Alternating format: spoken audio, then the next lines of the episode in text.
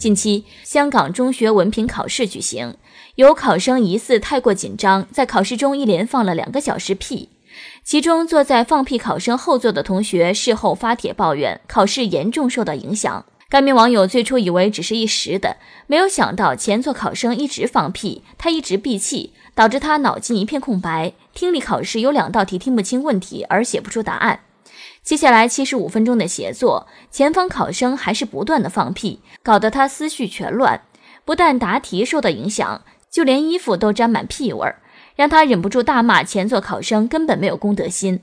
他经过询问，发现同考场的考生也都或多或少受到影响。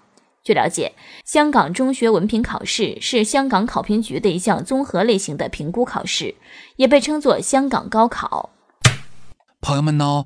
你有碰到过周围人放屁的情况吗？前一阵子，我有一哥们儿跟我说了一个他的经历。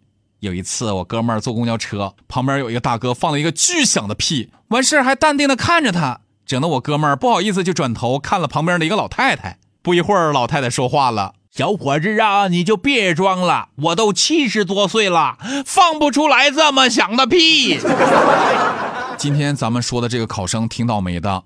考试的时候闻了两个小时的屁味儿，被熏得思路全乱。哎呀妈，这哪里是屁呀，勾点芡就是屎啊！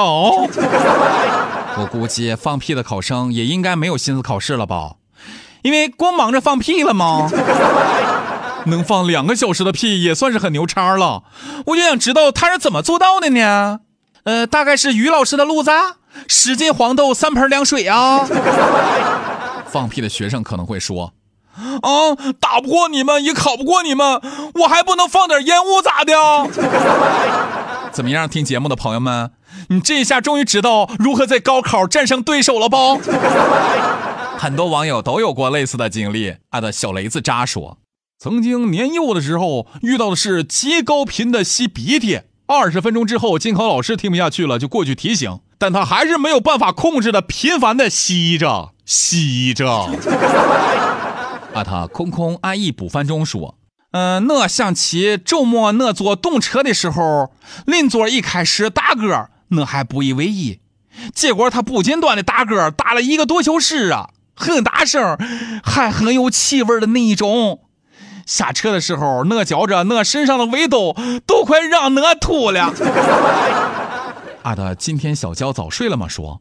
我想到了那几个坐我后面脚特别臭的，被我踩了四五脚，还坚定的把脚放在我凳子下边的男生。很巧，每次六级考试我都能碰到一个这样的。冬天戴口罩考试都很绝望的那一种臭。